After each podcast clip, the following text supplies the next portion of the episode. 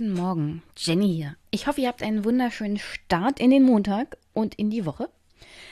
Ich habe gesehen, ihr habt die letzte Folge alle noch nicht so richtig durchgehört, beziehungsweise weiß ich auch, dass es äh, für manche schwierig ist, mitzukommen oder alle Folgen zu hören. Und ich hatte ja eigentlich beschlossen, eine zwei Wochen Rhythmus zu machen. Aber ich habe auch gesehen, das ist schlecht für die Followerzahlen und die Zuhörerzahlen.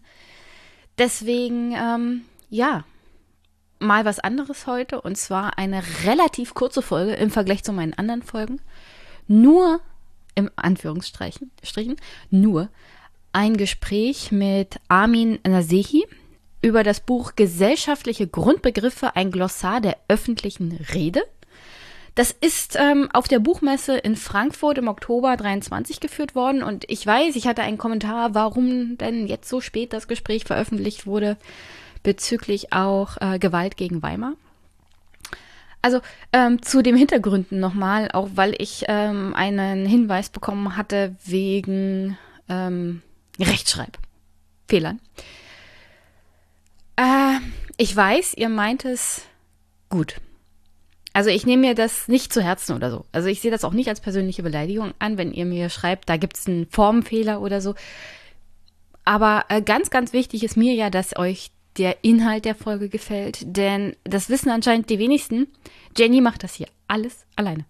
Also das Aufnehmen, das Schneiden, das Organisieren und äh, das Veröffentlichen mit dann den Rechtschreibfehlern das, das ist alles nur Jenny. Ganz, ganz, ganz alleine. Hier ist kein Team, das mir hilft, für solche Sachen äh, nochmal drüber zu gucken oder so. Und aufgrund der Tatsache, dass ich öfters mal äh, auch aktuelle Folgen habe und aktuelle Gespräche, fallen manche Gespräche, die ich aufgenommen habe, bei der Veröffentlichung hinten runter, beziehungsweise kommen dann halt später. Und zwischenzeitlich habe ich dann auch mal sowas wie Krankheit oder Urlaub. Und deswegen passiert das, dass wenn ich im Oktober oder November letzten Jahres ein Gespräch aufgezeichnet habe, das äh, jetzt erst kommt. Aber ich hab's ja wegen der Bearbeitung nochmal angehört und das Gespräch mit Armin Nasi ist aktuell wie nie. Also es passt immer noch in die aktuelle Zeit. Und das Buch findet ihr in den Show Notes. Das, das war eine Story. Also ich kam zur Buchmesse hatte einen Terminkalender für Gespräche und auf jemanden wie Armin Nasehi wäre ich eh nicht zugegangen. Da geht es mir so wie mit einigen anderen so eher doch bekannten Autoren oder äh, Personen der öffentlichen Wahrnehmung, wo Jenny sich weiterhin nach fünf Jahren, bald sechs Jahren Podcasting nicht richtig trauen würde, anzufragen. Ähm, aber der Verlag, beziehungsweise eine Mitarbeiterin des Verlages, kam auf mich zu und sagte, ach Jenny, der Herr Nasehi ist hier auf der Buchmesse. Hast du nicht Lust, mit ihm zu reden? Jenny hat das Buch nicht gelesen. Jenny ist null vorbereitet. Aber Jenny sagt ja. Also hole ich mir das Buch bei dem Stand auf der Buchmesse zwei Tage bevor ich das Gespräch habe und arbeite mich durch über 300 Seiten Buch im Schnelldurchlauf, sagen wir es mal so. Es war eine Erfahrung und ich finde dafür, dass das alles wirklich so völlig spontan war und ich mich völlig unwohl gefühlt habe, kurz nachdem ich zugesagt hatte, weil ich dachte, uh, du kannst dich nicht ordentlich vorbereiten, ist das Gespräch fantastisch geworden. Ja. Und ich finde, es ist ein schönes Gespräch, mit dem ihr wunderbar in diese Woche starten könnt. Es ist dann ein relativ kurzer Jenny-Podcast für diese Woche. Also nur knapp eine Stunde.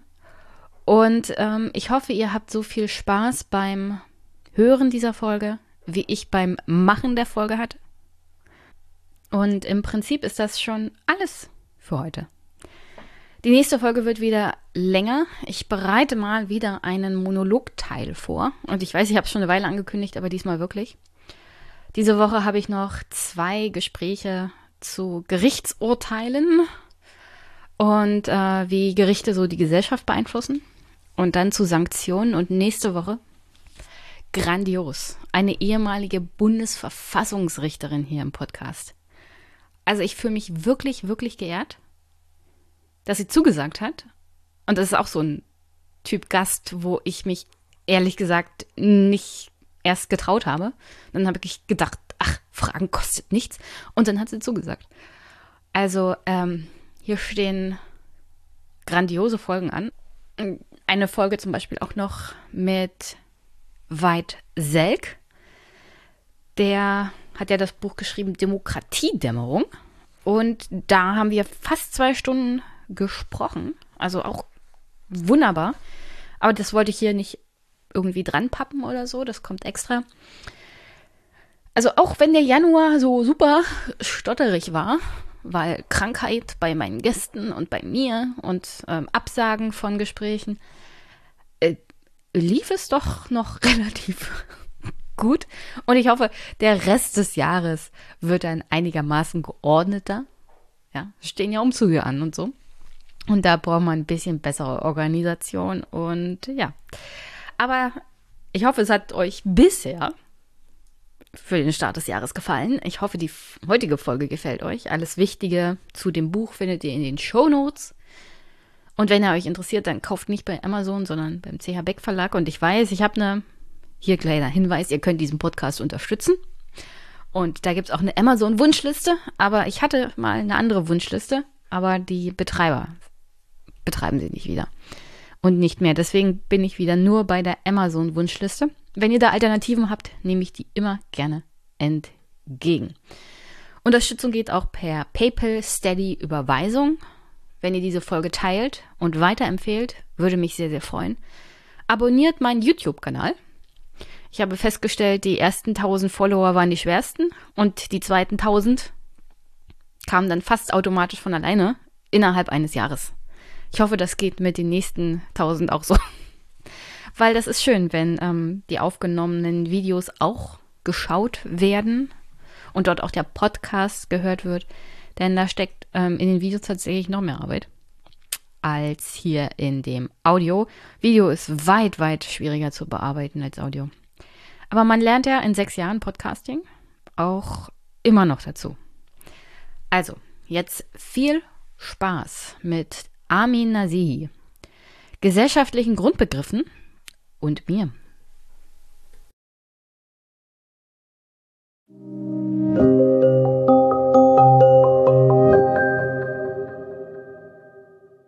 Guten Tag, liebe Hörerinnen und Hörer. Ich habe hier einen zweiten Gast für heute auf der Buchmesse und zwar Armin Nasehi. Hallo Armin.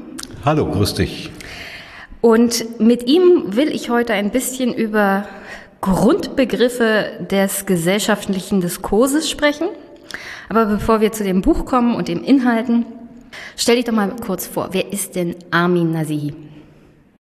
Ja, wer ist das eigentlich? Also ich bin beruflich, bin ich äh, Professor für Soziologie an der Universität München, an der Ludwig-Maximilians-Universität, das schon seit 25 Jahren. Soll ich noch mehr über mich sagen? Ja, was soll man sagen? Was also man ich, alles über dich wissen äh, muss. Ja, da gibt's eine ganze Menge, aber vielleicht auch nicht so viel. Also ich bin, äh, ich bin ein Soziologe und ähm, äh, das mit Leib und Seele muss ich sagen. Ich mache sehr viel theoretische Soziologie, Gesellschaftstheorie, aber auch empirische Forschung über ganz unterschiedliche Gebiete, äh, von der Medizinsoziologie bis zur Migrationssoziologie. Und äh, in meiner Freizeit, das sollte man immer dazu sagen, weil mir das auch sehr wichtig ist, bin ich Chorsänger zweiter Bass, äh, tiefer Bass also und äh, ich hoffe, das hört man ein bisschen. Und äh, ja, das sind so erstmal die wichtigsten Dinge, die man über mich sagen kann. Dann sag mir doch auch mal, wie kann Soziologie die aktuellen Probleme lösen oder der Gesellschaft helfen?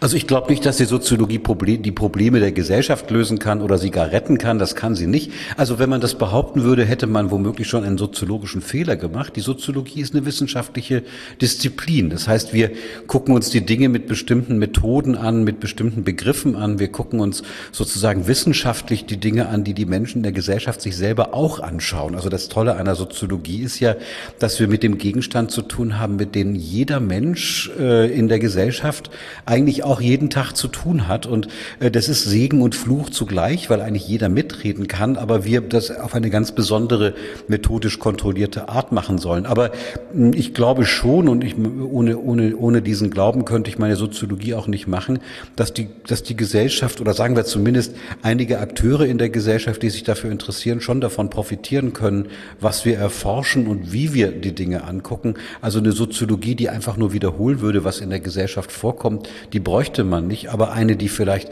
die gleichen Dinge ein bisschen anders beschreibt, die könnte vielleicht schon etwas nützen. Soziologie ist ja auch eine Wissenschaft, oder? Ja, na klar, das ist eine Wissenschaft und Wissenschaften zeichnen sich dadurch aus, dass sie die Dinge methodisch kontrolliert sich angucken. Also wir würden zum Beispiel nicht sagen, äh, die Dinge liegen einfach positiv vor, sondern wir brauchen, wir brauchen bestimmte Anschauungsformen, bestimmte Methoden, bestimmte Theorien, bestimmte Fragestellungen, um uns an diese Dinge herantasten zu können. Hat Wissenschaft es im 21. Jahrhundert schwerer als im 20.? Ja, das ist eine ganz schwierige Frage. Also in, in mancher Hinsicht ja, in mancher Hinsicht nein. Also als es, sagen wir mal, noch stärkere Hierarchien und Asymmetrien gab, ja, ähm, hat man vielleicht Wissenschaft eher geglaubt. Also äh, war es klarer, dass Wissenschaft eine Autorität ist, die sagt, was der Fall ist. Wir leben inzwischen in einer Welt, in der auch Wissenschaft eigentlich ähm, sehr stark bezweifelt, kritisiert äh, wird, was ja eigentlich auch gut ist. Also äh, Wissenschaft hat es heute, eine Sozialwissenschaft zumindest, hat es heute schwerer, weil der Gegenstand vielleicht etwas komplexer geworden ist. Wir müssen Abstand nehmen von einfachen Kausalerklärungen, wenn dies, dann das. Äh, wir haben es mit einem sehr, sehr komplexen Gegenstand zu tun, der nicht linear reagiert. Wir haben ähm, viel komplexere Fragestellungen, als das vielleicht vorher der Fall war. Und äh, insofern haben wir es gleichzeitig leichter und schwerer. Also leichter, weil man vielleicht viel mehr sowas wie eine Reflexion über unsere Art des Arbeitens braucht und ähm, auf der anderen Seite mh, ja vielleicht auch leichter, weil viel leichter einzusehen ist, dass sich die Dinge nicht einfach so ergeben, wie sie erscheinen. Ich komme gleich noch mal zu Anfangsfragen für das Buch, aber ähm, es ist ja ganz interessant, du begleitest in diesem Buch verschiedene Begriffe, die auch in der Gesellschaft ja. permanent gebraucht werden. Ja. Das letzte Wort, das du verwendest in diesem Buch, ist Wissen. Ja. Und meine Frage ist vor allem in der aktuellen gesellschaftlichen, wissenschaftlichen Entwicklung und so generell der Welt, ja, in der solche Sachen wie zum Beispiel KI oder Chat-GPT es gibt ja. und man tatsächlich teilweise auch bei sozialen Medien ist und sich fragt, also was kann ich denn hier überhaupt noch glauben? Also was ist real und was nicht? Vor welcher Herausforderung steht da Wissenschaft und wann können wir uns sicher sein, um des Wissens, das wir haben, was wir sehen, was wir wahrnehmen. Also vollständig sicher können wir uns nie sein. Also und dazu tragen die Wissenschaften bei. Also die Erwartung an Wissenschaft ist ja Wissen, also sicheres Wissen zu produzieren. Ich meine, wir haben es in der Pandemie ja gesehen, dass die Leute ja geradezu fuchtig geworden sind, als sie festgestellt haben, wie voraussetzungsreich es ist, einen wirklich belastbaren Satz zu etwas zu sagen, wovon wir zunächst mal noch nichts wissen. Ne, die Leute sind nervös geworden, als Wissenschaftlerinnen und Wissenschaftler hingegangen hingegangen sind und haben sich selber korrigiert oder sie haben gesagt, ich kann eigentlich nur auf dem Boden eines bestimmten Datensatzes diese Aussagen machen oder diese Prognosen, die ich mache, die sind sehr begrenzt, weil wir über bestimmte Dinge einfach noch nichts wissen. Das hat die Leute ja irgendwie nervös gemacht, weil man eigentlich von Wissenschaftlern und Wissenschaftlerinnen, also von der Wissenschaft erwartet, dass sie sichere Aussagen machen. Das heißt, die Wissenschaft soll einerseits sicheres Wissen produzieren, auf der anderen Seite, wenn man, wenn man Wissenschaft befragt, fragt, bekommt man eigentlich immer relativierende Antworten. Also ich wiederhole es nochmal, ja, also der Datensatz, der da ist, das ist einfach begrenzt. Ja, die, die Möglichkeit, bestimmte Dinge sich anzugucken, die werden methodisch begrenzt, die werden datenmäßig begrenzt, die werden im Hinblick auf Fragestellungen begrenzt. Das heißt, das heißt, ähm, das ist fast eine paradoxe Form, dass diejenigen, die das Wissen eigentlich produzieren sollen, am ehesten darauf hinweisen, wie fragil Wissen eigentlich ist. Ja, und der zweite Teil deiner Frage, der bezieht sich ja darauf, was eigentlich Nutzerinnen und Nutzer mit diesem Wissen dann machen. Ne? Und mm, es hat ja auch gerade in der Pandemie war das ja sehr deutlich, dass viele lieber sicheres Wissen haben wollten, das ähm, eigentlich gar nicht ähm, wie soll man sagen, den, den Kriterien wissenschaftlichen Wissens entspricht, aber mit einer absoluten Sicherheit daherkommt. Also man kann eigentlich die, die Formel äh, aufsagen, je, je absoluter Sätze sind, umso weiter sind sie von der Wissenschaft entfernt. Und das ist schon eine interessante Antinomie, würden wir sagen, geradezu ein Widerspruch, aber das ist die Empirie sozusagen des, äh, des Wissens. Und was als Wissen durchgeht, das ist ja, das sagt der Soziologe jetzt, ein sozialer Prozess. Also wir sind ja innerhalb der Wissenschaft auch sehr damit beschäftigt, was wir eigentlich als wissenschaftliche Aussage durchgehen lassen und nicht. Und wir streiten uns den ganzen Tag darüber, was denn eigentlich das wahre Wissen ist, das wir nie erreichen werden. Vielleicht sollte man sagen, wisse, dass du nichts weißt. Und, aber es kommt, es ist schwer, mit Menschen mit Ungewissheiten umzugehen. Ja. Mit, vor allem in der aktuellen Zeit der Polikrisen möchte man Orientierung haben. Also Orientierung und Sicherheit im Chaos dieser Welt. Genau. Und dafür sind Wissenschaften eigentlich notwendig und gleichzeitig unbrauchbar. Also das ist sozusagen die Spannung, in der das steht. Ja. Äh, und wir, wir erleben zurzeit tatsächlich, dass wir, dass wir in starken Ungewissheiten tatsächlich leben. Also äh, wenn man, wenn man die großen, also du hast gerade Polikrisen gesagt, ja, wenn wir uns die üblichen verdächtigen Krisen zurzeit angucken, dann ist vieles ziemlich sicher, vieles unsicher. Also ich beschäftige mich zurzeit sehr stark mit der Frage, wie eigentlich eine moderne Gesellschaft Gesellschaft auf den Klimawandel reagieren kann. Also reagieren ist eigentlich das falsche Wort. Sie hat den Klimawandel mit hervorgebracht, ja, und soll jetzt gleichzeitig den auch noch, ähm, den auch noch bearbeiten. Und da gibt es große Unsicherheiten, zum Beispiel im Hinblick darauf, ähm, wie man das eigentlich macht. Ja, also wir sagen, wir müssen CO2 reduzieren. Das ist ein relativ simpler Satz. Wie man eine Gesellschaft darauf verpflichten kann, das zu tun, das ist eine offene Frage. Ne? Also wir sind ja sehr schnell mit moralischen Sätzen dabei und sagen, wir sollen uns einschränken, wir sollen unser Leben ändern, wir sollen dies machen. Der Soziologe kann hingehen und sagen, das sind Sätze, die eigentlich verpuffen. Ne? Die spannendere Frage ist, welche Steuerungsformen brauchen wir eigentlich, damit das überhaupt gelingt? Wir können von der Industrie verlangen, dass sie ab jetzt Produkte herstellt, herstellt, die äh, CO2-neutral sind. Wunderbar. Dann stellt man gleichzeitig fest, wie voraussetzungsreich das ist, eine ganze Form von Produktlinien und Ähnlichem umzustellen. Dann sagen wir, wir wollen sozusagen bestimmte mm, Anreizformen verändern, damit man sich anders verhält. Nudging. Ja, also ich meine, das, man muss sich ja fragen, das muss ja ökonomisch darstellbar sein. Wir haben es doch jetzt gerade erlebt, dass wir durch eine äußere geostrategische Veränderung, also ich meine damit den, den Krieg Putins gegen die Ukraine feststellen, dass die Energiepreise sich ändern und damit ganze Geschäftsmodelle, die notwendig sind, in Frage gestellt werden. Also ganz viele Faktoren, die sich auf ganz viele Art und Weise äh, auswirken. Das erhöht natürlich das Gefühl der, wie war deine Formulierung, der Unsicherheit. Unsicherheit, ja, und ähm, damit muss man irgendwie umgehen. Unsicherheit, Ungewissheit, Angst vor der Zukunft. Also die kann vielleicht, äh, wie gesagt, die kann Wissenschaft am Ende des Tages ja nicht nehmen. Und ja. dann aber vielleicht kann sie so ein bisschen ein Verständnis dafür bringen, dass diese Ungewissheit nicht einfach mit drei Sätzen weggewischt werden kann. Und vielleicht kann sie auch ein Verständnis dafür, dafür äh, generieren, zu sagen, wir brauchen dann offenbar andere Methoden, mit dieser Ungewissheit umzugehen. Ja, also, und ich meine damit jetzt nicht nur wissenschaftliche Methoden, sondern auch politische, private, persönliche, ökonomische. Ähm, und darüber müssen wir im Moment nachdenken. Das ist eine Riesenaufgabe, vor der wir stehen. Und die Sozialwissenschaften sind da gerade mittendrin. Also für uns ist es eigentlich eine sehr produktive Zeit. oh, Polykrisen sind gut für die Sozialwissenschaft. Gut, das merke ich mir jetzt mal. Ähm, da steht ja nicht Buch drauf, sondern da steht Glossar drauf. Warum schreibt man ein Glossar? Naja, eigentlich ist es ein bisschen ein Etikettenschwindel, weil es natürlich ein Buch ist, aber also ein Glossar ist ja nichts anderes als eine, als eine Wortliste. Ne? Und ähm, was ich mit diesem Buch vorhatte oder habe, das ist tatsächlich so ein bisschen ähm, zu zeigen, dass es also 19 Begriffe, das ist Kontingent, man hätte auch andere nehmen können. Dazu komme ich gleich noch. Ja, 19 Begriffe da sind, die ähm, deren Auswahlkriterien Kriterium darin besteht, dass sie irgendwie eine ich, ich nenne das Migrationsgeschichte in den Sozialwissenschaften haben und in die öffentliche Debatte kommen und dass sie alphabetisch angeordnet sind wie ein Glossar, bei dem man sich sozusagen an den Begriffen so ein bisschen selber aufklären kann darüber, welche Bedeutung diese Begriffe in der öffentlichen Debatte haben.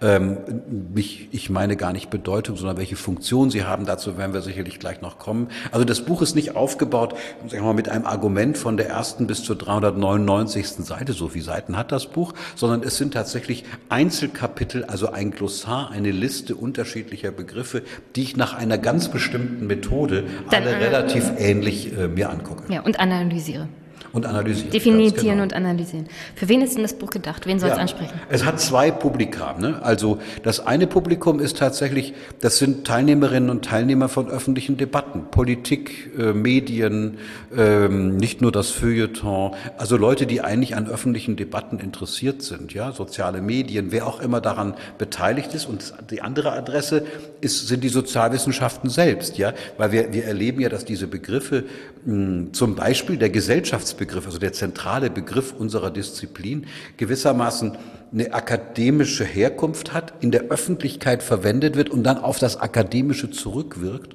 Und ich möchte auch sozusagen diese akademische Frage oder die, das akademische Publikum adressieren, das womöglich dann sieht, wie stark es selber involviert ist in diesen öffentlichen Debatten. Also es gibt zwei Adressaten. Okay, was sind denn diese wichtigen gesellschaftlichen Grundbegriffe? Ja, also darüber kann man streiten, welche die wichtigsten sind. Die wichtigsten in dem Buch sind sicherlich die, Klass die Klassiker Gesellschaft, Kultur, Lebenswelt, Fremdheit, Gleichheit, Ungleichheit, Wissen, Technik und so weiter. Also das sind ja Konflikt, Krise, Kritik. Also das sind ja alles Begriffe, die in der Öffentlichkeit zurzeit sehr stark vorkommen. Ja, also von Krise. Wir haben jetzt in diesem Gespräch das Wort Krise auch schon mehrfach verwendet. Wir reden von Konflikten. Wir reden davon, meine zurzeit sehr starke Debatten. Was ist eigentlich Fremdheit in dieser Gesellschaft? Äh, wir reden von Handeln. Ja, also wir sollten endlich ins Handeln kommen. Wir haben Macht als ein Thema. Also es sind ja alles Themen oder Begriffe, die in in der, in der Soziologie eine sehr wichtige Rolle spielen, aber eben auch Grundbegriffe der öffentlichen Debatte sind. Deshalb ein Glossar, um sich darüber zu informieren. Die Auswahl der Begriffe ist in der Tat kontingent. Man hätte noch mehr nehmen können, da wäre das Buch noch dicker geworden. Ähm, man hätte vielleicht auch bei manchen sagen können, die passen vielleicht gar nicht so genau ins Schema, wie zum Beispiel Populismus oder wie zum Beispiel Natur, weil das eigentlich kein sozialwissenschaftlicher Begriff ist. Aber diese Auswahl muss man sozusagen so machen. Es gibt sind auch welche, die vielleicht vielleicht fehlen. Ähm, ich hätte den Begriff Kapitalismus vielleicht dazu nehmen sollen. Ich habe auch ein Kapitel geschrieben, mit dem war ich aber so unzufrieden, dass ich es nicht ins Buch reingenommen habe. Naja, insofern, du zitierst da an einer Stelle zum Thema Freiheit auch Hobbes. Mhm. Und da kommt das Wort Naturzustand zum, äh, ja. zum Tragen. Und Naturzustand ist ja ein sehr, sehr wichtiger Begriff für Hobbes und auch die danach folgenden politischen Philosophen. Insofern ist auch Natur immer ein ganz, ganz wichtiges ähm, ein ganz, ganz wichtiger Begriff in der zum Beispiel auch politischen Theorie. Also du hast es ein wenig vorweggenommen, aber nichtsdestotrotz, welche Begriffe fehlen? Du hast gerade genannt Kapitalismus. Also welche musstest du rausschmeißen? Ja, das ist, also ich hatte zum Beispiel mal so eine Liste, da war Dialog dabei. Ne? Ähm, das, das wird im, im Kommunikationsbegriff eigentlich mitverhandelt. Ich hatte mal in der, in der Liste sozusagen die, die Idee, ähm, mh, nicht nur über Identität, sondern über Identitätspolitik zu reden, ja, was jetzt im Identitätskapitel durchaus dann auch mit vorkommt. Also eigentlich könnte man fast alle Begriffe, die, die in den Sozialwissenschaften vorkommen und öffentlich irgendwie funktionieren, dazu nehmen. Der Begriff der Nation oder des Volkes wären Dinge gewesen, die man, die man durchaus hätte verwenden können. Aber wie gesagt, man muss sich da irgendwie einschränken und äh, dass es jetzt 19 geworden sind, das ist irgendwie auch eine Frage der Ökonomie und der Handhabbarkeit. Ja, irgendwann muss ja der Verlag auch gesagt haben, also 300 Seiten, 399, Danach wird es schwierig. Noch, die ähm. hätten auch 500 Seiten gedruckt. Das ist nicht der Punkt, aber man muss das ja auch lesen und man muss es auch schreiben. Ne? Ja, das stimmt auch wieder. Man muss es auch schreiben. Der Titel impliziert ja ein wenig, dass Gesellschaft sich darauf einigen kann, was diese Begriffe für die Gesellschaft bedeuten. Äh, bedeuten. Ähm, und meine Frage wäre dann auch, also sind das nicht auch Begriffe, über die man in der Gesellschaft aktuell auch viel streitet? Genau, also das, das war im Prinzip das, das Auswahlprinzip. Also das müssen schon Begriffe sein, die in der öffentlichen Diskussion vorkommen. Also ich baue das so auf, dass ich sage, warum sind das eigentlich gesellschaftliche Grundbegriffe? Es sind deshalb gesellschaftliche Grundbegriffe, weil sie in der gesellschaftlichen Selbstbeschreibung, so sagen wir in der Soziologie, also das heißt eigentlich im öffentlichen Diskurs, äh, der über die Gesellschaft nachdenkt, immer wieder vorkommen und persistieren, also eine, eine Geschichte haben, bleiben, nicht einfach verschwinden, zum Teil eine sehr lange Geschichte haben. Ja, also in den Kapiteln beschreiben beschreibe ich das durchaus, dass das Begriffe sind, die in der Philosophiegeschichte bis zu den Griechen zurückgehen. Der Demokratiebegriff zum Beispiel, der Identitätsbegriff zum Beispiel der Kommunikationsbegriff zum Beispiel, die haben eine lange Geschichte, sie bleiben erhalten, aber haben einen Bedeutungswandel, der natürlich etwas zu tun hat mit, dem, mit der gesellschaftlichen Veränderung der letzten Jahrhunderte selbst und der natürlich vor allem in der Gegenwart sozusagen mit aufgerufen wird. Also wir reden heute über Demokratie und man sagt gerne, die Griechen hätten, die alten Griechen, nicht die jetzigen, hätten die Demokratie erfunden und dann muss man feststellen, sachlich stimmt das gar nicht. Ja, Die alten Griechen, also wenn man an Aristoteles Aristoteles zum Beispiel denkt äh, oder an, an Polybius oder wen man immer denken könnte, die haben vor der Demokratie gewarnt, ja, äh, weil Demokratie hieß damals eigentlich ähm, Mehrheits, das Mehrheitsprinzip und haben gesagt, man braucht eigentlich etwas anderes, was, was, was, da, was da funktionieren könnte. Aber mich interessiert heute, welche Funktion dieser Begriff eigentlich in den öffentlichen Debatten hat. Also wir benutzen den Begriff ja gerne dann kritisch, wenn wir sagen würden, es sind Ergebnisse in der Demokratie entstanden, die wir eigentlich nicht akzeptieren. Also die Leute sagen immer, wenn, wenn, wenn das rauskommt, was sie wollen, dann sind die Dinge demokratisch. Wenn sie rauskommt, was sie nicht wollen, sind sie nicht demokratisch. Oder ich benutze gern die Formel zu sagen, ähm, äh, je mehr Demokratie draufsteht, umso weniger Demokratie ist drin. Ja, also ähm, die die die nicht demokratischen Volksrepubliken, die vor ein paar Jahrzehnten untergegangen sind, haben sich alle gerne demokratisch genannt. Deutsche Demokratische Republik, wir erinnern uns daran. Ja, Demokratische Volksrepublik Kongo gibt's heute noch. Ja, also das sind sozusagen ja interessanterweise Formen, wo dieser Begriff als eine Art von Qualitätsmerkmal verwendet wird. Und was der Demokratie nun ist, was die Funktion von Demokratie Demokratie ist. Das ist gar nicht so einfach zu bestimmen. Naja, Aristoteles war ja auch von der Demokratie in dem Sinne, dass die Mehrheit entscheidet, ein wenig enttäuscht, nachdem die Mehrheit in seinen Augen den klügsten Kopf Athens und Griechenlands ähm, zum Tode verurteilt hat. Genau. Genau. Also das bezog sich auf Platon und auf Aristoteles. Das ist ja das Interessante, dass man sagen muss, und das, das, hat, das ist in der griechischen Philosophie wirklich breit diskutiert worden, zu sagen, wenn wir tatsächlich dieses Mehrheitsprinzip stark machen, dann sind es nicht unbedingt die besten Lösungen, die gewählt werden. Also müssen wir noch ein Korrektiv da drin haben. Und dieses Korrektiv, das war damals sozusagen so eine Art von Expertentum. Also die Lösung hieß bei Aristoteles ja gar nicht Demokratie, sondern Politie.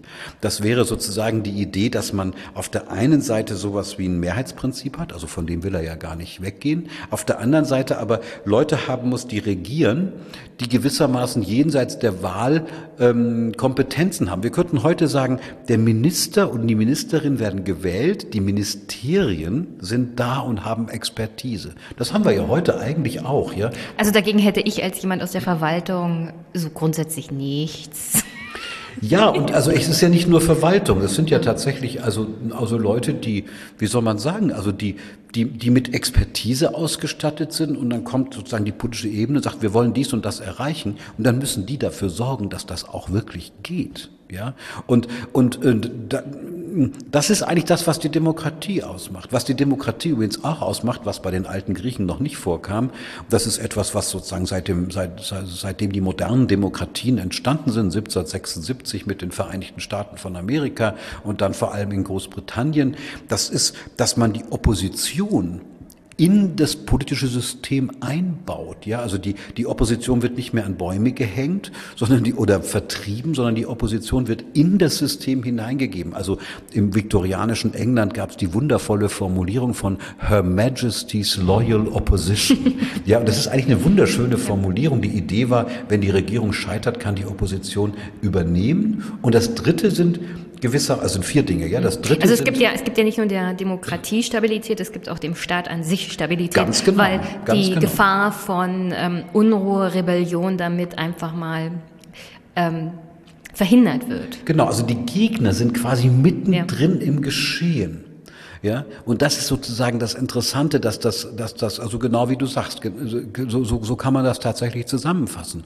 Und dann gehören dazu Verfahren. Also ähm, es ist wichtig, dass es Verfahren gibt, die sagen, wer mitreden darf, dass die Opposition vom, von, den, von denen, die die Mehrheit haben, verlangen kann, gute Gründe zu nennen. Dass es mehrere Lesungen im Parlament gibt, wie wir das zum Beispiel bei uns kennen, wenn wir sagen, die Demokratie ist langsam, weil die Verfahren so langsam sind, aber das ist ein Segen. Und man müsste sagen, das vierte und das Entscheidende an der Demokratie ist dann auch noch, dass es gleichzeitig unterschiedliche legitime Lösungen für die Lösung von Problemen gibt. Ne? Also daran muss man sich ja erstmal gewöhnen, so eine Ambiguitätstoleranz, sagt man das mit einem komischen Begriff. Also man könnte sagen, ertragen zu können, dass es für jedes Problem auch noch andere Lösungen geben könnte. Das ist das, was Demokratie eigentlich ausmacht. Und ich, ich, ich gehe jetzt nicht hin und sage, Leute, jetzt hört mir doch mal zu und, und übernehmt diese Theorie, damit die Demokratie besser wird. Ich will vielmehr sagen, das Bezugsproblem der Demokratie ist viel komplexer und ihr benutzt Demokratie eigentlich immer dann, wenn ihr euch gegen diesen Mechanismus wehrt. Ja, also Hubert Aiwanger, der äh, glorreiche bayerische stellvertretende Ministerpräsident, hat vor kurzem in Erding so einen Trump-Spruch gemacht, hat gesagt, wir, ihr müsst euch die Demokratie zurückholen. Man kann kaum etwas Undemokratischeres sagen als das. Und diese Spannung, die interessiert mich. Toleranz. Ähm, das zu ertragen ist in der aktuellen Gesellschaft, empfinde ich subjektiv, nicht sehr hoch. Aber gleichzeitig ähm, spreche ich dieser Tage noch mit jemandem, der hat das Buch mitgeschrieben, Triggerpunkte. Und dann kommt heraus, in dieser Studie, also so sehr, wie es medial und politisch dargestellt wird, gespalten oder polarisiert ist unsere deutsche Gesellschaft schon gar, also noch gar nicht.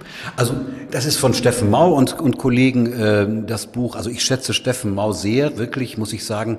Das ist das ist das ist sozusagen soziologische Aufklärung at its best ja, wo man hingeht und sagt, wir haben auch Vorurteile über unsere eigene Gesellschaft und vergleichen sie mit einer amerikanischen, die wirklich gespalten ist. Ja, also in den USA gab es während der Pandemie so Sätze, also statistischer Hintergrund ist, es sind mehr Republik Anhänger der Republikaner an, an der Pandemie gestorben, an Covid-19 gestorben als Demokraten, weil die gesagt haben, also die Republikaner, wir tragen keine Maske, Maske tragen ist ein Demokratending. Was ja irgendwie total bescheuert und dumm ist, muss man vor, ganz vorsichtig zu formulieren.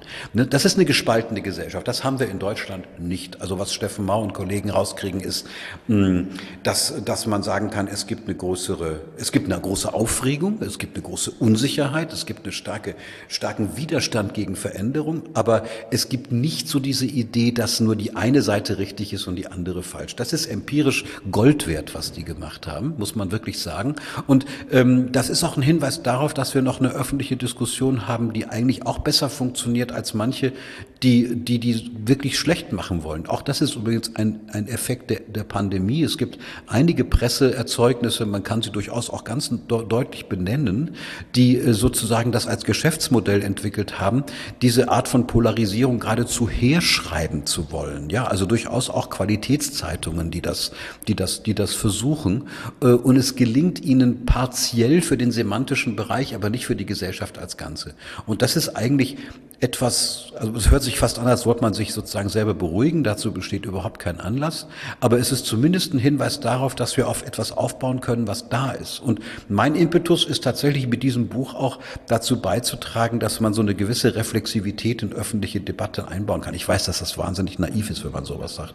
Und man kann immer einen hohen Anspruch an als Autor haben. Was, was ich halt sagen wollte, ist, Vielleicht ist es manchmal besser, wenn Menschen in der Breite der Gesellschaft mehr miteinander reden, als dass man in Medien oder Politik mitbekommt, wie über die verschiedenen Gruppen, sozialen Hintergründe oder Bildungsstände übereinander gesprochen wird. Ja, das stimmt. Also das Übereinander sprechen ist ja etwas Trennendes, wenn man, wenn man so will. Ne? Das Fremde dann wieder. Äh, bitte? Die, das Fremde, das Fremdmachen, die Fremdheit. Also Fremdheit ist ein wahnsinnig interessantes Thema. Ne? Also damit beschäftige ich mich schon seit, seit, seit sehr langem. Ich habe meinen Habil-Vortrag, wann war das, 1994, über, über Fremdheit gehalten, also schon ein längeres Thema.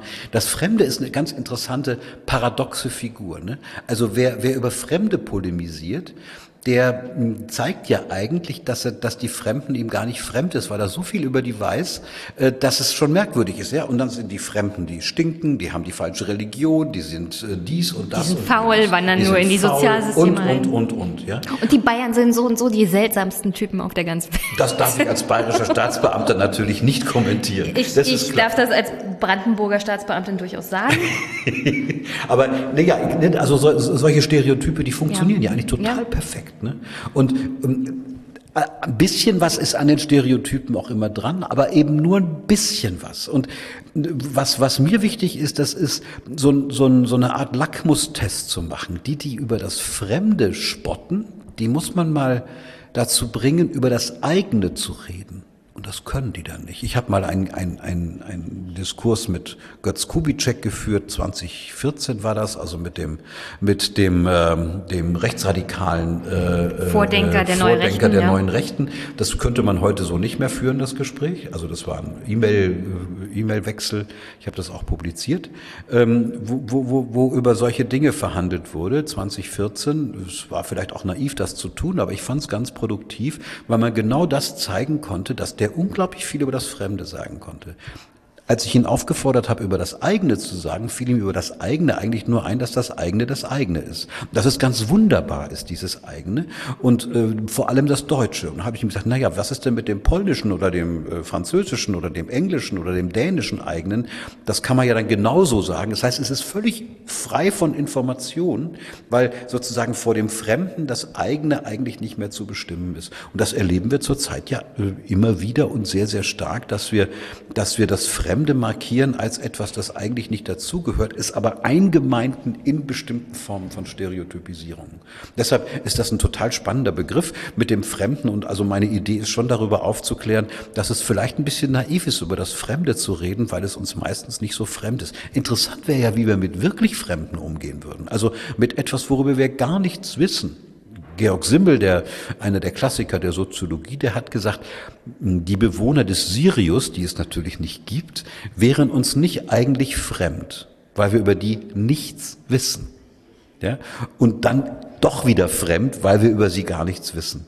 Und ähm, die Fremdheit ist eine positive Kategorie und nicht eine negative, also positiv im Sinne von, wir bestimmen positiv, was das Fremde ist. Ja, aber in der gesellschaftlichen Debatte, also was in Medien, in Politik vor allem aktuell viel stattfindet, ist das Fremde, das, wovon man sich abgrenzen muss, immer das Schlechte, das Böse. Das kriegen wir ja in der aktuellen Debatte auch mit, wo auch vor allem jetzt vor dem aktuellen politischen Hintergrund bezüglich der Terroranschläge in Israel viel darüber geredet wird, dass Antisemitismus ein fremdes, also ein Problem der deutschen Gesellschaft ist wegen den Fremden. Ob, ohne dabei zur Kenntnis zu nehmen, dass viele, viele Studien belegen, dass Antisemitismus in der breiten deutschen Gesellschaft, nicht nur bei Muslimen zum Beispiel, äh, ein sehr, sehr großes Problem darstellt. Also diese Diskussion ist ja wirklich schrecklich, man muss sagen, also das, die ganze Sache ist schrecklich ja. im Moment, aber diese Diskussion ist auch schrecklich, weil sie natürlich das Fremde instrumentalisiert. Also ich muss sagen, dass mich, dass mich, dass mich Demonstrationen von von Anhängern der Hamas und zwar auch von migrantischen Anhängern der Hamas wirklich aufregen. Ich finde das, ich finde das ganz, ganz schrecklich, dass es das gibt und ich finde auch, dass man da, dagegen wirklich äh, mit allen Mitteln, die es legitimerweise gibt, vorgehen muss. Aber das ist jetzt sozusagen ein ganz anderer Satz. Also man, kann, daran, man kann ja mehr, es gibt ja mehrere ich, Dinge, die gleichzeitig genau. wahr sind, wie zum Beispiel, wir lehnen diese Demonstrationen pro Hamas ab, aber gleichzeitig lehnen wir es ab, dass das instrumentalisiert wird. Das wollte ich gerade sagen. Die Instrumentalisierung ja. dieser Debatte, die kommt immer mit den wunderbaren Sätzen, das ist, ein, das ist der importierte Antisemitismus, ohne zu sehen, dass dieser sogenannte importierte Antisemitismus, der natürlich auch importiert ist, die gleiche, also nicht nur einem autochthonen, also hiesigen Antisemitismus gegenübersteht, sondern dass beide, ich habe jetzt letzte Woche erst einen Text dazu in der Zeit geschrieben, ähm, dass der die gleichen Wurzeln hat. Also das Interessante ist ja, was ist eigentlich Antisemitismus? Also Antisemitismus. Vielleicht auch ein Wort, das in dem Glossar. Ja, gut, das ist jetzt kein Begriff, der aus den Sozialwissenschaften kommt. Ja, also es wird, es gibt ein paar Hinweise darauf in dem Buch, aber man könnte darüber tatsächlich so eine ähnliche Geschichte machen. Die Funktion des Antisemitismus besteht darin, etwas Inneres Fremdes zu imaginieren. Äh, Richard Wagner, der Musiker, hat äh, ein Buch geschrieben, das heißt über das Judentum in der Musik. Das ist ein Buch über äh, Mendelssohn Bartholdy. Ähm, also ein Mendelssohn Bartholdy war, war ein, ein, ein assimilierter, evangelisch getaufter Jude, ähm, der übrigens die meisten Kantaten von Bach das Weihnachtsoratorium äh, und so weiter, äh, die Passionen erst wieder ausgegraben hat und sozusagen dem christlichen Deutschland zur Verfügung gestellt. Das ist hochinteressant eigentlich. Ne? Also Bach wurde 100 Jahre lang gar nicht gehört. Mendelssohn Bartholdy war das, der das gemacht hat. So und der Wagner war völlig genervt von dem und zwar deswegen, weil der richtig gut war, vielleicht sogar besser als ja. er selbst. So. Oh, da, okay, das, das und dann hat er gesagt, an Mendelssohn Bartholdy kann man sehen, dass die Juden gekünstelte Kunst machen. Also, dass sie gewissermaßen sich selber verstellen, weil sie sind ja Juden, also können keine gute Kunst machen. Die können nur mit Geld umgehen. Das war jetzt sarkastisch gemeint. Bitte, genau, ich will keinen Shitstorm sind, das, wie, das wie sind bei genau Herr Brecht. diese Stereotype, die wie von selbst funktionieren. Mhm. Ja, und wir haben jetzt auch aktuelle Beispiele, ja. wo genau solche Stereotype das. Und die Funktion, würde ich sagen, ist, dass man dem, dem assimilierten Juden vor allem eines vorwirft, dass man ihn nicht unterscheiden kann. Was man ja an Mendelssohn Bartholdy wunderbar sehen kann. Es gibt nichts Protestantischeres als Mendelssohn Bartholdy. Es gibt nichts bürgerlich Deutscheres als die Musik von Mendelssohn Bartholdy. Wunderschön übrigens. Ich singe sie zum Teil selbst. Ja. Und das Spannende ist, dass die Funktion dieser inneren Fremdheit darin besteht, dass man über das eigene nicht nachdenken muss. Also Wagner hat geschrieben, eigentlich Mensch kann der Jude erst sein, wenn er aufhört, Jude zu sein. Also das sind quasi schon semantische Vernichtungsfantasien, ähm, viele Jahre vor der Shoah, in denen man sagt, das Jüdische ist im Prinzip die Herausforderung, dass jemand etwas Besonderes sein will, nämlich das auserwählte Volk, das gewissermaßen ähm, über den nationalen Besonderheiten steht. Also müssen die dieses Merkmal ablegen und dann können sie auch Menschen sein, so aber, wie wir. Aber Mendelssohn hat es ja abgelegt. Äh, Mendelssohn hat es abgelegt und es hat ihm nichts genützt. Ja, deswegen. Das ist ja das Spannende. Also äh, Wagner widerspricht sich ja dann selber, indem er sagt, Sie müssen es ablegen, aber Sie können es niemals ablegen. Sie, Sie, und, genau. und, und ihn störte, dass er niemals erkennen kann, selbst wenn das Leute abgelegt haben, wer Jude ist. Ja, wo, wir ja dann, sagen, wo wir dann später in der Shoah dazu kommen, Menschen mit dem Judenstern zu kennzeichnen, damit man das Fremde erkennen kann. Ja, er, er, würde ja, er würde ja sagen, das Ablegen des Jüdischen ist eine perfide Strategie, so zu tun, als seien sie keine. Ich meine, das hat sich ja später, das ist ja damals noch eine Art von intellektuellem Geplänkel gewesen, ja. Also in der Shoah und am Anfang vor allem der, der, der, der expliziten Judenverfolgung waren vor allem die interessanterweise sehr stark bürgerlichen, hochdekorierten ehemaligen Soldaten im Ersten Weltkrieg, die Juden waren, völlig perplex. Die haben gesagt, das kann ja gar nicht sein. Ich bin, ich habe das Eiserne Kreuz aus dem Ersten Weltkrieg und das, die, würden, die würden nie was gegen mich tun. Und haben es natürlich, äh, ne, wir wissen, wie die ganze Geschichte gelaufen ist. Das ist das Interessante. Wir reden ja über den Fremden. Die Funktion ist im Prinzip, eine Selbstvergewisserung hinzukriegen, damit man die Dinge beschreiben kann. Ne? Also wir, wir kennen all die Sätze. Das Judentum ist, ähm, oder das Jüdische, der Jude, die Juden sind das größte Unglück. Und wenn die weg sind, dann wird alles gut. Und so ähnlich läuft das ja im Moment auch. Und was ich sagen will, ist, dass diese Sätze sowohl den Autochtonen als auch den importierten Antisemitismus betreffen. Das heißt, das sind, das sind Brüder und Schwestern vom gleichen Stamm, um das mal so auszudrücken. Das heißt, das ist völlig irre, den Autochtonen und den Importierten prinzipiell voneinander zu unterscheiden. Das ist eine unfassbare Lebenslüge, äh, an der man also an, an der man sehr deutlich sehen kann, welche Funktion sowohl der Antisemitismus als auch der Philosemitismus hat. Also der, diejenigen, die sagen, wir stehen an der Seite der Juden und lehnen deswegen den importierten Antisemitismus ab und schweigen von dem eigenen. Man würde dann sozusagen die Aussage nie wieder ist jetzt ad absurdum führen, wenn man relativiert. Hier. Den, also den Antisemitismus genau. verschiedener Gruppen relativ. Genau. Und das, das Spannende ist ja, dass sozusagen der Antisemitismus sich immer, weil du relativieren sagst, gegen den Universalismus wendet. Also äh, das Vorurteil ist, der Jude ist ein vaterlandsloser Geselle, weil er überall vorkommen kann. Und dazu gehört übrigens auch die Geschichte mit dem internationalen Finanzjudentum in der Pandemie ein Topos gewesen, an dem manche Schwurbler ganz, ganz, ganz, ganz knapp vorbeigeschrammt sind. Ne? Äh, leicht touchiert. Ja, leicht touchiert. Mhm. Also man, ne, die Leute sind ja nicht blöd, die wissen schon, ja. welche, welche Sätze man sagen muss, um das anzudeuten. Und daran kann man sehen, und das ist ja das, was mich hier interessiert, wie persistierend, also stabil Begrifflichkeiten, kulturelle Formen und so weiter sind. Und darüber aufzuklären, kann nicht ganz falsch sein. Wer nutzt eigentlich welche Begriffe in der öffentlichen Rede und wie? Und mit welchem Hintergedanken, also Zweck? Ja, also das tun erstmal alle.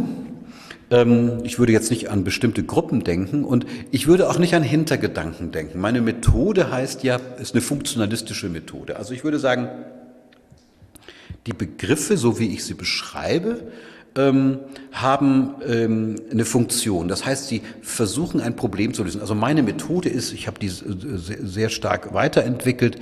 Die, die Methode ist, ich gucke mir Phänomene in der Gesellschaft an. Wenn diese Phänomene stabil sind, ich habe zum Beispiel ein ganzes Buch geschrieben über Digitalisierung. Ja, warum ist das eigentlich die Leit Leittechnik unserer Zeit? Und, Weiß ich äh, auch nicht, ich stehe auf Faxe. Sehr, genau, man, man sieht es an den Geräten, die hier auf dem Tisch liegen. Also warum ist das die Leittechnik unserer Zeit? Man muss sich also fragen, das scheint ja ein Problem zu lösen, sonst würden wir es nicht loswerden. Ne? Also man kann auf der Straße die Leute befragen, ob sie eigentlich äh, Smartphones gut finden. Und ähm, die lehnen das total ab. Es ist alles totaler Mist, gucken dabei aber gleichzeitig auf ihr iPhone oder was auch immer sie für ein Gerät haben. Also ähm, Dinge, die persistieren, müssen offenbar ein Problem lösen. Haben ein Bezugsproblem, heißt das auf soziologisch oder funktionalistisch. Und ich frage mich nach dem Bezugsproblem von Begriffen. Also was ist das Bezugsproblem eines Begriffs? Zum Beispiel, ich will es an einem Beispiel deutlich machen, der Gesellschaftsbegriff. Das ist soziologisch einer der schwierigsten Begriffe überhaupt. Ja, was der ist hat, Gesellschaft? Wer ne, gehört dazu? Der hat keine Adresse. Schon die Frage, ob jemand dazugehören kann oder nicht, ist schwierig. Auch die, die nicht dazugehören, gehören zur Gesellschaft. Und, und, und, und, und, ja. Also, da kann man akademisch unglaublich viel sagen. Man kann aber sagen, wir, wir kennen einen Sprachgebrauch, der die Gesellschaft adressiert. Die Gesellschaft muss sich mehr um dies kümmern. Wir als Gesellschaft müssen das und das machen. Die Funktion des Gesellschaftsbegriffs ist es, eine Adresse zu simulieren, die es gar nicht gibt. Ja, also äh, wenn man über die Gesellschaft redet, meinen wir meistens einen Gegenstand, den man anspricht. Man kann die Gesellschaft aber nicht ansprechen, weil sie ein komplexes System ist, in dem gleichzeitig Unterschiedliches passiert. Ist jetzt sehr kompliziert formuliert, aber das ist sozusagen die Idee, ja. Oder was ist die was ist die Funktion des Handlungsbegriffs? Ja, wir kennen das ja alle, dass man sagt, jetzt redet doch nicht nur rum, ihr müsst jetzt mal handeln. Mach ja? doch. Mach doch, genau. Ne? Und und ähm, die, die, die, die spannende Frage ist ja, gegen Handeln ist ja nichts zu sagen, aber jetzt muss man mal versuchen zu handeln und stellen fest, dass die Restriktionen des Handelns so stark sind, dass mein Handeln zum Teil gar nichts nützt. Also, dass ich sagen muss, dass ich die meisten Bedingungen meiner Handlungsmöglichkeiten gar nicht selber bestimmen kann. So, jetzt kommt der Soziologe und geht nicht obercool hin und sagt, jetzt mach, jetzt, jetzt beschreib das mal so, das wäre, dann wäre ich doof, wenn ich das machen würde. Sondern ich sage, ihr müsst mal sehen, dass das, dass wenn wir, wenn ihr sagt, handel mal, damit das Problem erst anfängt und nicht erst gelöst ist, weil ihr etwas verlangt, was eigentlich gar nicht geht. Und man womöglich komplexere Steuerungsformen braucht, um mit den Dingen entsprechend umzugehen. Eigentlich geht es mir nur darum. Das ist, das ist, das ist eigentlich kein, kein, gar keine so große Sache, aber sie ist trotzdem vergleichsweise kompliziert. Ist gar kein so großes Problem, aber trotzdem kompliziert. Das ist immer sehr gut. Wir haben ja hier so Begriffe wie Demokratie, Freiheit, Fremdheit, der Fremde, Gesellschaft, Gleichheit, Ungleichheit, Handeln und so weiter und so fort. Populismus. Wie stehen denn diese Begriffe zueinander und produzieren sie für sich gegeneinander auch noch Probleme? Also sie stehen zunächst einmal in Relation zueinander, weil sie alle in dem öffentlichen Diskurs vorkommen. Das, das kann man, glaube ich, relativ deutlich sagen. Und das innere Band, ich habe es ein paar Mal schon gesagt, das ist gewissermaßen, dass sie eine sozialwissenschaftliche Herkunft haben. Das ist ja sozusagen das Auswahlprinzip gewesen, sonst hätte ich ja beliebig alle möglichen Begriffe nehmen können. Also das ist das, ist das, das eine Band zwischen den Dingen. Das andere ist, dass sie eigentlich fast alle in fast allen Debatten vorkommen. Also manche mehr, manche weniger. Der Lebensweltbegriff zum Beispiel, der kommt jetzt nicht so oft vor, aber bisweilen auch. Aber Kulturbegriff, Identitätsbegriff und so weiter, das kommt schon durchaus äh, überall vor. Das heißt, die sind Teil von etwas Ähnlichem, aber bezeichnen Unterschiede unterschiedliches. Und wir haben ja gerade schon darüber gesprochen, was ist das Auswahlprinzip? Das ist natürlich kontingent. Es hätten auch zum Teil andere sein können oder die hätten ergänzt werden können. Aber das ist sozusagen jetzt der Punkt, an dem, an dem ich auch aus ökonomischen Gründen, also aus arbeitsökonomischen Gründen und leseökonomischen Gründen diese gewählt habe. Also mich haben ja vor allem diese Begriffe wie Demokratie und Freiheit fasziniert. Das ist ja hier Politikwissenschaftlerin und da ist ein Politik-Podcast und das sind so die Grundbegriffe, mit denen man sich ja auch alltäglich in der Kommunikation in diesem Podcast rumschlägt. Und ähm, eine Frage für mich wäre auch, also wir müssen nicht genau darauf eingehen, was ist Demokratie, was ist Freiheit, was müssen diese an Problemen lösen, sondern eher, wie viel Freiheit ist eigentlich demokratieschädlich? Genau, also das ist eine wundervolle Frage, weil sie genau, genau in dieser Form ja äh, in der öffentlichen Debatte ja vorkam. Also der Freiheitsbegriff, der hat ja doch, ähm, wie soll ich sagen, während der Pandemie ganz schön Federn gelassen. Ne? Das war ja ein schwieriger Diskurs. Also die Leute gingen hin und sagten, jede Art von politischer Gestaltung und Regulierung widerspricht eigentlich schon der Freiheit. Damit heißt es, wenn ich den Freiheitsbegriff verwende, meine ich damit eigentlich, dass ich machen kann, was ich will. Wenn ich machen kann, was ich will und das nicht begrenzt wird durch die Freiheit der anderen, ist damit Demokratie eigentlich nicht möglich. Ne? Also, äh, du zitierst ja auch Thomas Hobbes. Genau, also Thomas Hobbes äh, Lösung ist ja für diese Idee, er hat ja gesagt, das ist kein, keine, keine wirklich historische, äh, historische Form, die er beschreibt, mhm. sondern eine analytische, mit der er etwas, eine Parabel, wenn man so will.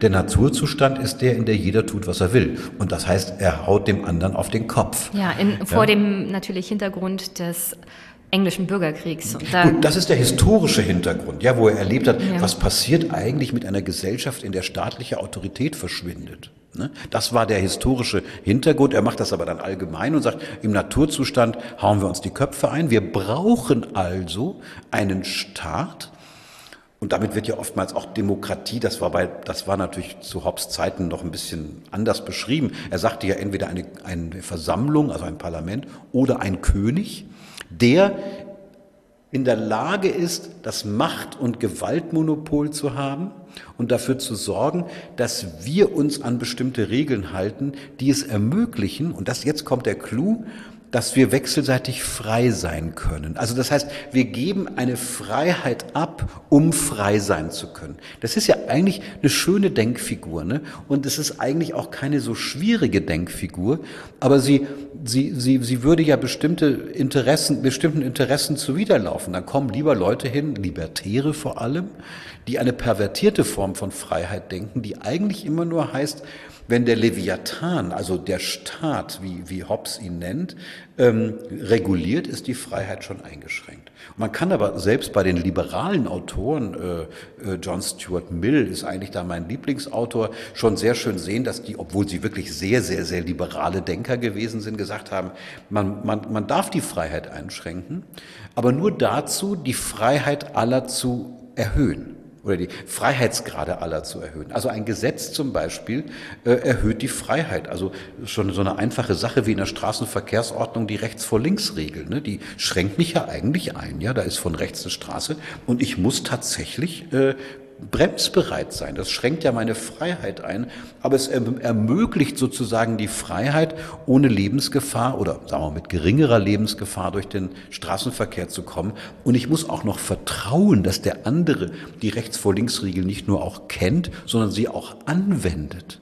Das heißt, wir müssen selbst unsere Freiheit einschränken, damit das funktioniert. Ne? Und meine ganz wunderbare Formulierung, ähm, die Grenzen meiner Freiheit sind die Freiheit des anderen, die sind ja sozusagen immer an den Grenzen orientiert. Und das ist ja während der Pandemie, konnte man das in der öffentlichen Debatte ja sehen, geradezu pervertiert worden. Ja? Also die Maske zu tragen ist ein, ist ein Unfreiheitssymbol. Überhaupt ähm, Maßnahmen gegen die Pandemie zu machen, sind ein Exerzitium, um auszuprobieren, auf wie viel Freiheit die Menschen eigentlich freiwillig verzichten und so weiter und so weiter. Und da kann man ja sehr schön sehen, und das, da hoffe ich, dass sozusagen so ein Buch dazu beiträgt, ein bisschen darüber nachzudenken, wie das mit der Freiheit eigentlich läuft. Darf ich noch was sagen zur ja. Freiheit?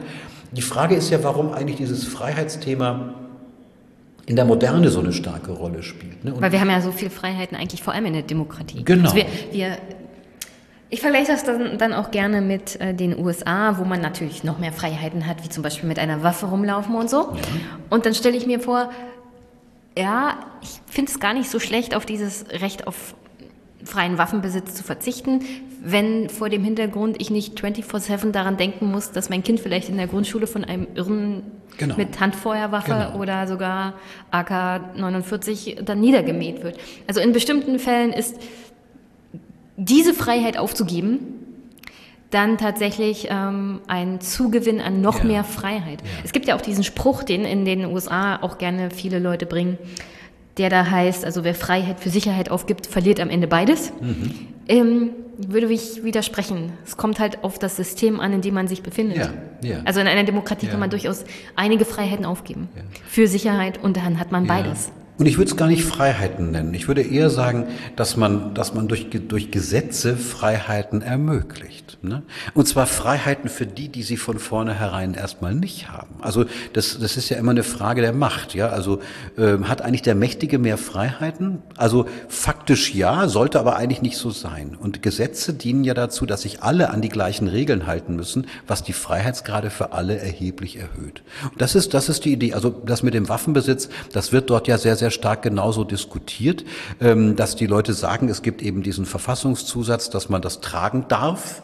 Ähm, und dann muss man das vielleicht auch mal historisch kontextualisieren. Das ist ja in einer Zeit entstanden, in der man womöglich äh, in der das vielleicht sogar einen Sinn hatte. Ne? Aber das, dieser Sinn ist inzwischen völlig weg, wenn man genau weiß, dass äh, in den Situationen, wo mehr Waffen da sind, auch mehr, auch mehr Waffengewalt angewandt wird, was ja irgendwie, da muss man jetzt nicht groß äh, drüber nachdenken, dass das tatsächlich so ist.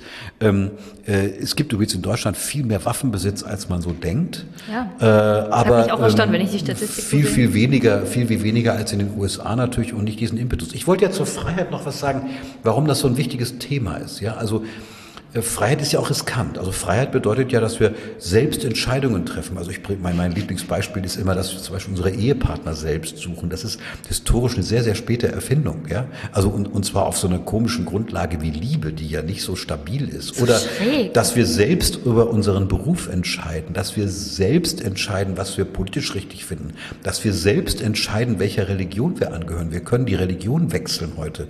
Das, es gibt Religionen, die das mit, der Tod, mit dem Tod bestrafen, wenn man das tut. Das und war so weiter. im 16. Jahrhundert in Deutschland auch noch nicht so leicht. Natürlich, natürlich. Also ich meine, meine Elterngeneration, für meine Elterngeneration war die Frage, ob man, ob man ähm, äh, also für dich wären es die Großelterngeneration wahrscheinlich eher, ähm, äh, ob man evangelisch oder katholisch ist, eine der wichtigsten Identitätsmerkmale überhaupt. Das spielt heute nur noch in ganz, ganz kleinen Gruppen eine Rolle. Also ich komme aus Brandenburg, da ist die Sache eigentlich geklärt gewesen bei meinen Großeltern, weil Ostdeutschland war jetzt grundsätzlich eher so protestantisch. Ja.